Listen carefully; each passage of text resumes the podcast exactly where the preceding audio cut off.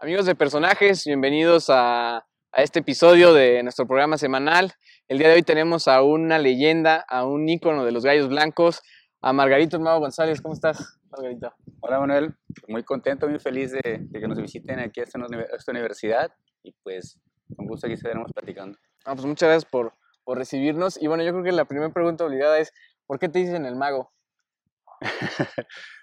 Pues realmente es por lo de Margarito. Este, de hecho, bueno, les voy a contar una anécdota ahorita. De, mi nombre en realidad iba a ser Francisco Javier, pero mi papá fue el que me puso así por, por mi abuelo. Entonces, este, pues a las margaritas allá en, en mi pueblo, soy de Cruz Grande, honor de Acapulco, pues les dicen mago. Entonces yo creo que yo era el único que, que era, tenía ese nombre y por tal, pues ese, ese mote. Oye, pues en el 2001 es tu debut en, en- con La Piedad. Pero antes de eso, ¿qué fue lo que tuviste que pasar? ¿Qué fue lo que viviste para llegar a ser futbolista profesional? Fue, es muy difícil. Mira, ahorita mucha gente ve al futbolista profesional y, y sí te da envidia sus lujos, su modo de vivir, pero para llegar a, para llegar a hacerlo sí se sufre bastante porque dejas a la familia, eh, dejas toda tu infancia. Eh, me tocó salirme de, mi casa a los 16 años y la verdad eh, es muy triste porque pierdes, eres un niño, pierdes toda tu niñez, pierdes eh, cumpleaños, perdí una boda de mi hermana que no pude ir, inclusive eh, un año nuevo, por la distancia pues no me alcanzaba y aparte la economía no te daba para viajar pues en avión de Guadalajara. Entonces fueron cuatro años que viví en Guadalajara solo. eh, la distancia, te digo, era muy difícil viajar en avión y eh, era en camión, ¿no? Pues hacías ocho o siete horas a, a México y de ahí poco a poco fui, fui saliendo adelante, eh, llorando los primeros meses, pero pues con el objetivo de, de salir en la televisión. Eso le decía a mi madre en paz descanse, que algún día me iba a ver en la tele y, y, pues bendito Dios se llegó a hacer ese, pues, esa ese, ese sueño. Y el momento en que debutas eh, con La Piedad, ¿qué es lo que sentiste en ese momento en que entras a la cancha? Pues mucha emoción porque eh, ya me había tocado ir a un mundial, vivir la experiencia con otros jugadores de primera división. Fue, fue a Nigeria, fue en el 99.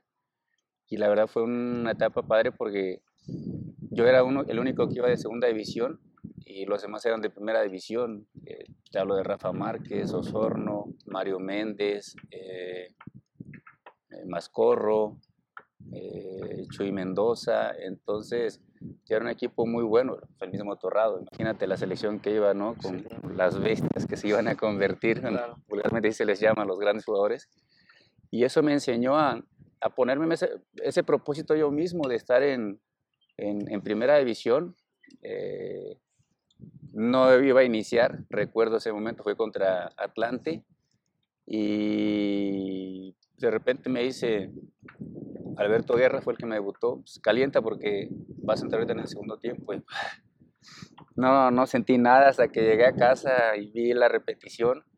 Fue un cayó el s- 20. sí, fue un sueño muy grande por el hecho de que ya, ya, ya estabas pisando eh, el estadio, ya te estaban televisando, ya estaban diciendo tu nombre en televisión nacional. Eh, fue un sueño hecho realidad y gracias a Dios se logró. La verdad eh, fue impresionante porque al otro partido me tocó ir de, de titular contra Morelia y se los juro que no pude dormir. De hecho me acalambré de, de- O sea, nervio. por nervio, por, por las ansias de estar. Pues pude dormir como dos horas. Entonces fue un, fue un sueño muy bonito el haber logrado ahí. Ya poco a poco pues fuiste disfrutando, porque los primeros partidos no se disfrutan, no se disfrutan nada.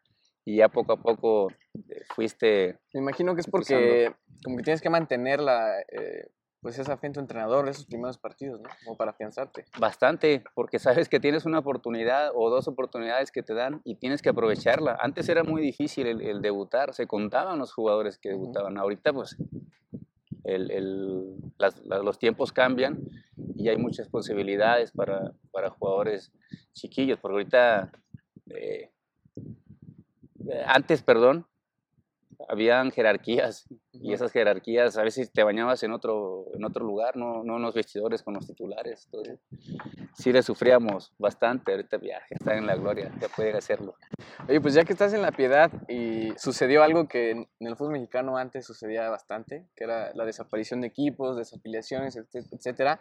Desaparece la piedad y compra la franquicia aquí en Gallos Blancos en Querétaro y llegas a los Gallos. ¿Qué fue para ti en ese momento llegar después de que tu equipo desaparece, pero continúas en primera con los Gallos? Pues fue una incertidumbre porque en realidad cuando traen la franquicia para acá, veníamos de regalo, como ocho chavos por ahí, y veníamos aquí a jugar. Y pues una ciudad donde yo pasaba, no sé, cada mes de Guadalajara a México, y veías el, el, el estadio, el mini estadio Azteca, nunca me llegué a imaginar que, que iba a jugar en esa ciudad. Eh, te digo, vengo con el equipo, aquí me consolido un poquito en, en, primera división, donde hago mi primer gol. Este, de hecho, en primer torneo metí cinco goles siendo defensa central. Eh, a Veracruz le metí tres goles en un partido como central. Entonces, eh, viví una etapa muy hermosa el primer año y yo creo que por eso la gente me identificó un poquito más porque hay que ser sinceros, el que mete goles es el que sale en el periódico, el que habla, el que van nombrándole, ah, este que metió, ah, este metió tres goles, entonces ya te van levantando ellos, pues es una responsabilidad que, que tú tienes que, que, este, que, ¿cómo te diré? Que cumplirles partido por partido y jornada tras jornada.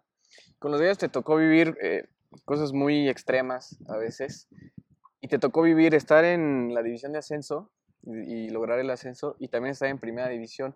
¿Cuál es la diferencia que se vive como jugador de estar en una categoría o en otra? Y también de la afición, ¿cómo lo vive? Sí, es muy, era muy, bueno, hasta la fecha sigue muy diferente por el hecho de los pagos. Eh, una, son muy bajos los pagos ahorita, eh, bueno, en ese instante, porque no había, no había más bien porque había ascenso y había descenso. Entonces, los equipos fuertes que se, vaya, que se organizaban bien, se reforzaban bien, pues eran los que pagaban muy bien. Y nosotros acá no éramos de los equipos fuertes y aún así sufríamos mucho en los pagos. O sea, aquí tenías que ganar para que te pagaran una quincena, te pagaran una mensualidad de tres meses que te debían. Eh, sí, eso sufre bastante.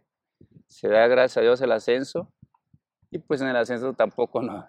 Te, te, siempre te, te dan un premio, mm, sí, lógicamente no te, lo, no te lo dieron. Llegamos a primera división y ahí vienen más carencias en el aspecto de, de cancha, de entrenamientos, no teníamos dónde entrenar.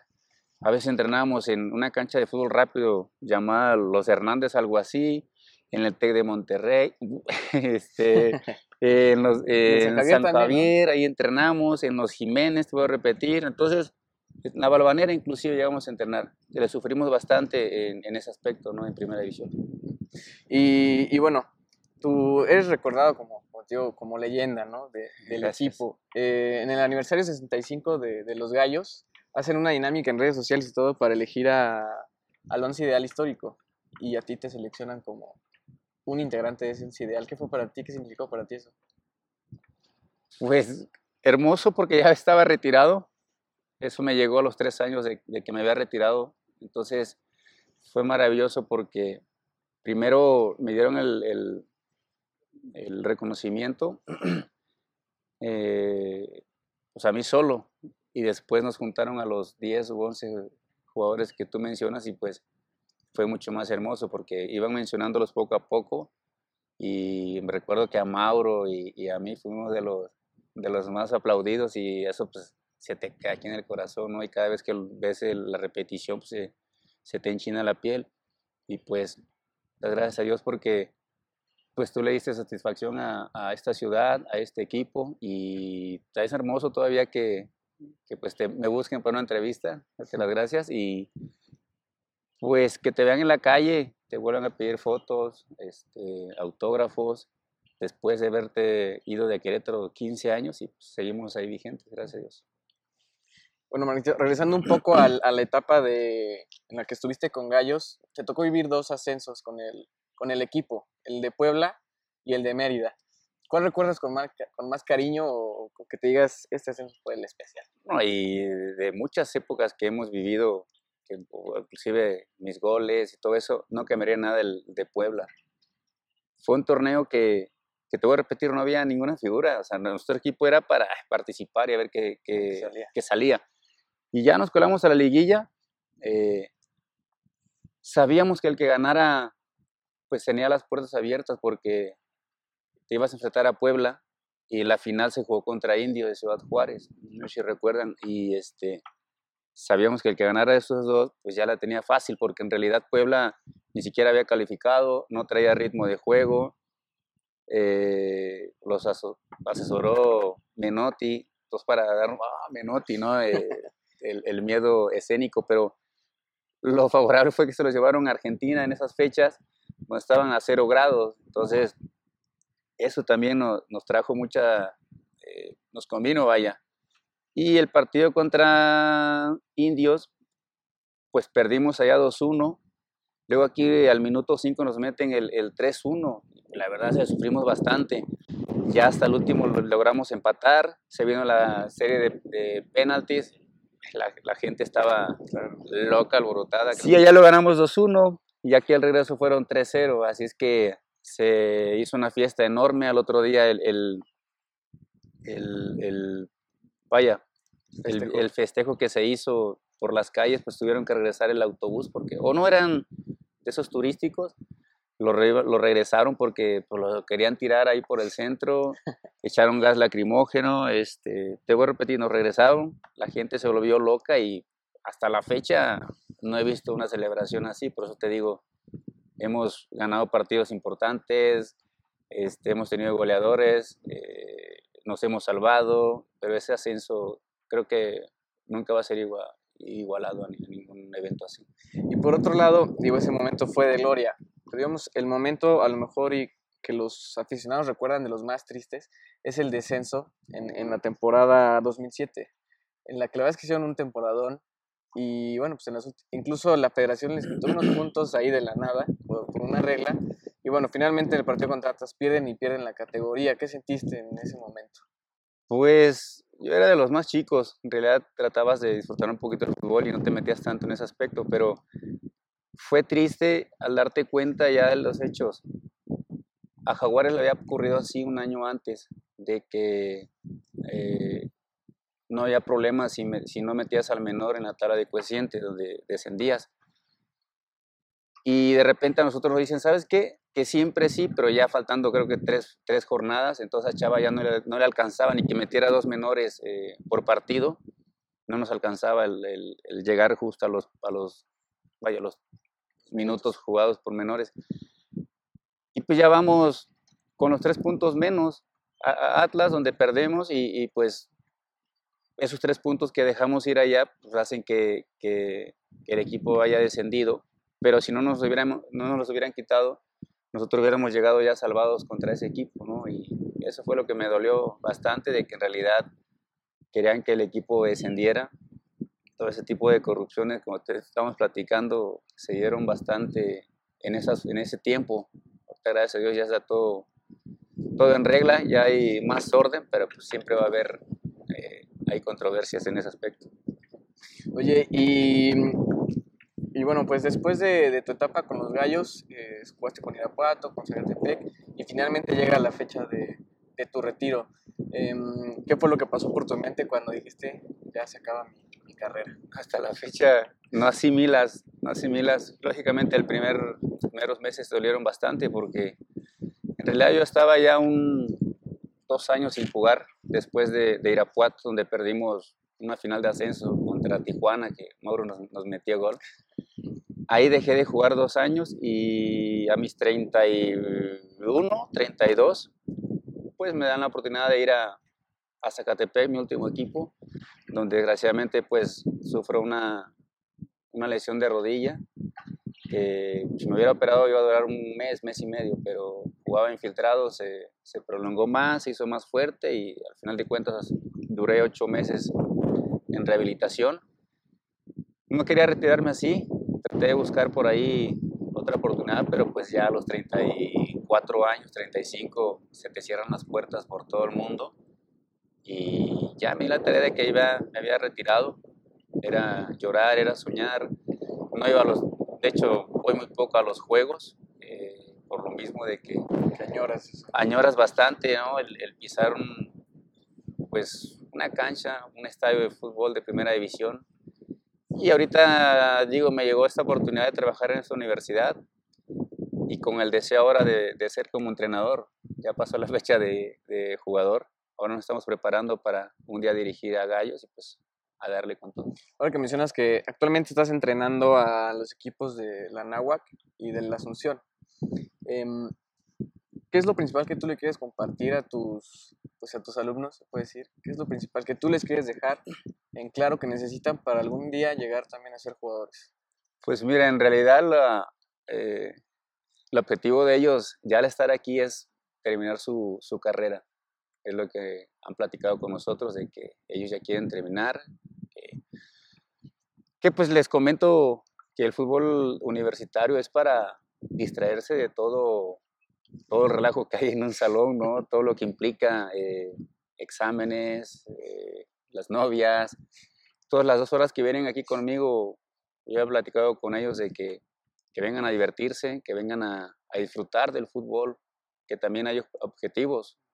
También el semestre pasado acabamos de ascender a, a primera división, se le puede llamar a la Copa, a Copa Telmex. Entonces fue un logro que ellos se dieron y lo lograron. Entonces, ahora la idea es estar en liguilla y estamos hasta ahorita, faltando seis juegos, estamos en zona de liguilla y ese es un objetivo que se van metiendo eh, día con día. Eso les digo que el día que se vayan de aquí y vayan a una empresa, pues tienen que luchar por, por su puesto, tienen que ponerse objetivos y, y es como el fútbol, la vida afuera. He cumplido objetivos individuales y, pues, y, y también colectivos. Así es que eh, trato de que se, se relajen, disfruten, y que sean triunfadores también en el fútbol. Ahora que ellos te ven como, pues como un ejemplo a seguir, como su entrenador, si tú pudieras elegir un entrenador durante tu carrera del que le hayas aprendido más, ¿quién sería? pues hay varios. El que me enseñó bastante fue Ricardo Ferretti. Lo tuve en Chivas ahí eh, dos años. Siempre me mandaba a entrenar con ellos y pues él me enseñó a pegar la pelota. Digo, no me enseñó muy bien porque como platicaba, por ahí le pegabas mal al balón y lo volabas por la fuerza. Entonces, ahí lo poco que aprendimos se lo, se lo aprendí a él, vaya, se lo aprendí a él. Y pues Enrique Mesa, pues, él la verdad era como un papá para, él lo es para todos los jugadores. Son de esos que nunca te llegaron a pegar, pero un regaño te hacía llorar. Y sí, una vez sí me hizo llorar porque no, no di una entrevista, porque andaba malo de la garganta. Y, y la verdad es un señor que se va más a a lo humanitario que, que a, lo de, a lo futbolístico. ¿no? Hace rato que estábamos fuera de, de, cámara, estábamos platicando cuando jugabas en los gallos y empezaste a hacerte fama de, de cobrador de tiros libres. Eh, quiero hacerte una pregunta primero. Sí. ¿Cómo fue que desarrollaste esa técnica de pegarle con todo el balón, por no decir otra palabra, y, pues que también fuera dirigido, ¿no? que también fuera bien colocado? Pues eso es, es un don, es una bendición el que le pegues fuerte, porque de verdad no, ni siquiera lo trabajas, ni siquiera, eh, vaya, ni siquiera lo, lo, llevas a cabo en gimnasio, que tenga las piernas fuertes, de verdad que nada que ver. El, el, darle dirección, tal vez eso sí, no, no tal vez, sino eso es lo principal, trabajarlo, pegarle fuerte, eh, vaya con dirección a la portería, porque eh, por más que, que realices trabajos de fuerza, porque le puedas pegar fuerte, porque no le puedas pegar fuerte, es cuestión de, de una bendición, yo siempre así lo llamé, y pues como platicábamos, a veces le pegabas mal al balón y, realmente eran abucheos que, que me llevaban, ¿no?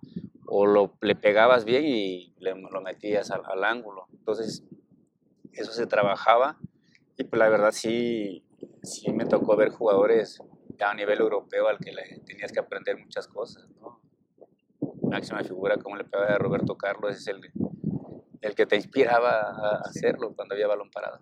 Oye, cuando, cuando el árbitro marcaba tiro libre, eh, bueno, pues toda la afición sabía que el que le tenía que pegar era, eras tú, ¿no? Empezaron a gritar Margarito, Margarito. Pero en, en la cancha, ¿tus compañeros ya sabían que tú eres el que tirabas? ¿O qué sucedía ahí? Pues es que lo practicabas, como te decía, en- durante la jornada, digo, los días de entrenamiento, pues practicabas y te quedabas con varios, los tres tiradores, a veces el entrenador decía, a ver si quedan los tres a practicar y, y ya llegaba el momento del partido donde pues ya la gente te, te gritaba, ¿no? Margarito, Margarito, y, te entraba ese temor de, de- de- de que le pegaras mal y el abucheo era horrible, o sea, te desanimabas, te regresabas así como perrito, entre, como cola entre las patas, y cuando le pegabas bien, pues salían golazos que la gente te aplaudía. Más responsabilidad cuando era el último. Recuerdo contra Santos que íbamos 1-1, el equipo no ganaba después de, seis jornadas, de tres jornadas, y me toca hacer un tiro libre. Este, contra Cruz Azul, al Conejo también al último, no, creo que fue, eso fue más bien por la distancia, que no se esperaban que tirara. El último contra Pumas, eh, que fue, también fue un penal, minuto 89. Ahorita que hablas de tus goles, ¿cuál elegirías como tu favorito? El primero que le metía Samuel Mañez, paz descanse, fue, fue un tiro libre, que también eh, íbamos 2-2, ya al minuto 90, me toca hacerlo una distancia de 10 metros fuera del área. Este, ese al de Cruz Azul, por la distancia, por donde, por el lugar, por el Estadio Azul, contra el equipo, vaya, una figura al, al conejo, pues no cualquiera le pudo haber hecho el gol y que lo siga presumiendo. Entonces, esos goles fueron los, los más hermosos para mí. Bueno, ya para, para ir terminando la, la entrevista, te voy a hacer unas preguntas que son o de una palabra o que me digas Ok. cuál prefieres. o- Ujú. La primera es, ¿Cristiano Ronaldo o Messi? Messi mil veces. ¿Por qué? Uno, porque juega en Barcelona y me encanta cómo juega. Eh, dos, porque, bueno, lo que aparenta, pues, lógicamente no lo conocemos, pero aparenta ser muy, muy sencillo. No le gustan tanto reflectores, sino él responde dentro de la cancha, ¿no? Y, y el otro, pues, es muy egocéntrico en sus cosas. eh, Mucho, muy- mucho teatro, ¿no? Sí, mucho teatro. eh, digo, realmente él trabaja para jugar y Messi ya nació con ese don. Em, ¿Qué hubieras preferido en tu carrera? ¿Ser campeón de liga con los Gallos Blancos o haber jugado más con la selección mexicana? Me parece que haber jugado con la selección, porque me tocó ese, ese gusanito ir al Mundial Sub-20 con esas figuras con las que fueron. Y cuando ya me sentía bien desarrollado, quería una oportunidad en la selección mayor, que por no- nunca se dio. Entonces, eh, ya con Gallos dimos dos ascensos, entonces sí hubiese querido jugar en la selección. Otra, em, ¿qué preferías siendo jugador? ¿Anotar un gol de tiro libre, obviamente, o evitar un gol en tu portería? No, hacer goles. Siempre, siempre el hacer gol fue mi, mi fascinación. De hecho, yo cuando estaba en Fuerzas Básicas, que me fueron a ver de, de Chivas, yo era delantero y yo metí cuatro goles y llegué a Guadalajara y me hicieron de central. Toda mi vida nunca me gustó jugar de central. De hecho, ahorita que estoy jugando en la bancaria, en la marista, en los soles, en torneos que me invitan, juego delantero, porque si no, no voy, no voy a jugar de, de- de ¿Qué defensa. que te respeten esa posición? Sí, sí, sí, pues sí lo hacen, fíjate, me invitan y me ha tocado quedar de, de, gol- de goleador aquí varias ocasiones, entonces no cambiaría por nada hacer un gol a pesar de que mi trabajo era defender. Em, ¿A quién o qué, qué equipo prefieres? ¿La Náhuac o la Asunción? No, a la nada. es que son dos etapas, allá pues es preparatoria la- los que tengo y ahorita llevo apenas seis meses, cinco, no, cuatro, cuatro meses, aquí llevo cinco años, pero sé que mi carrera no es ser, estar en una universidad y nada, entonces mi carrera es un día salir de aquí y, y, lógicamente llegar a unas fuerzas básicas, ¿no? Sub 17, sub 15, sub 20, o por qué no, ya llegar a ser auxiliar, pero siempre hay que prepararnos bien. Hasta la fecha me falta todavía un año para terminar mi carrera. ¿Ese es tu sueño Max próximo? ¿Ser Sí, entrenador? ser entrenador. Bueno, mi, meta es cumplirla porque ah, sí es difícil. Estamos todos los lunes de 4 a 10 de la, noche. Sí es cansado, la verdad, y este, pero vale la pena. Aprendes muchísimo. eh, son dos años de carrera, no, es mucho.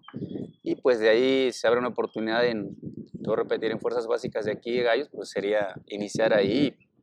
Ahora sí me veo. eh, este domingo, hace ocho días fui al, estadio y me hizo una ilusión de estar ahí el banquillo por Bucetich. y por último, si pudieras describirme en una palabra o en una frase, ¿qué significó Gallos Blancos para ti? Mi vida, toda mi vida. Eh, realmente fue un sueño que, que logré. Estoy sincero, nunca pensé hacerlo aquí en Gallos, en esta ciudad tan hermosa. Nunca llegué a ser, llegué a pensar que, que me haya ganado el cariño de tantas personas.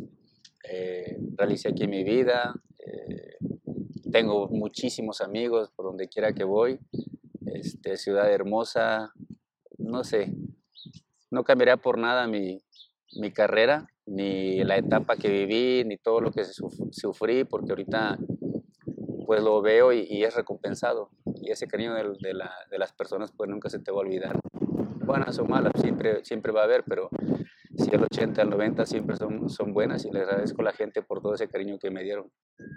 Bueno, Margarito, pues eh, de verdad muchas gracias por, por recibirnos en esta entrevista. Eh, no, no, me queda duda, ya se sabe, yo ya lo sabía por gente que te conocía que eres una gran persona. Muchas gracias. Eh, fuiste un gran ídolo para Gallos, lo eres todavía. Gracias, gracias. Y de verdad muchas gracias por recibirnos y compartir todo lo que nos dijiste hoy. No, pues yo muy encantado. Digo, nos falta mucho, mucho por platicar, este, por los tiempos que se ajustan, pero encantado. Muchas gracias por, por, por venir, por la invitación de, de, compartir un poquito de lo que viví. Pues agradecerle a toda la gente por todo el apoyo que me han dado. Puedo repetírtelo y encantado cuando guste. Pues aquí estaremos para, para platicar más a fondo. Amigos de personajes, eh, espero que les haya gustado este episodio con, la leyenda Margarito González y no se pierdan el siguiente, el siguiente episodio, ya saben que la entrevista sale en YouTube, en un podcast en Spotify para que se suscriban y estén, estén al pendiente. Muchas gracias.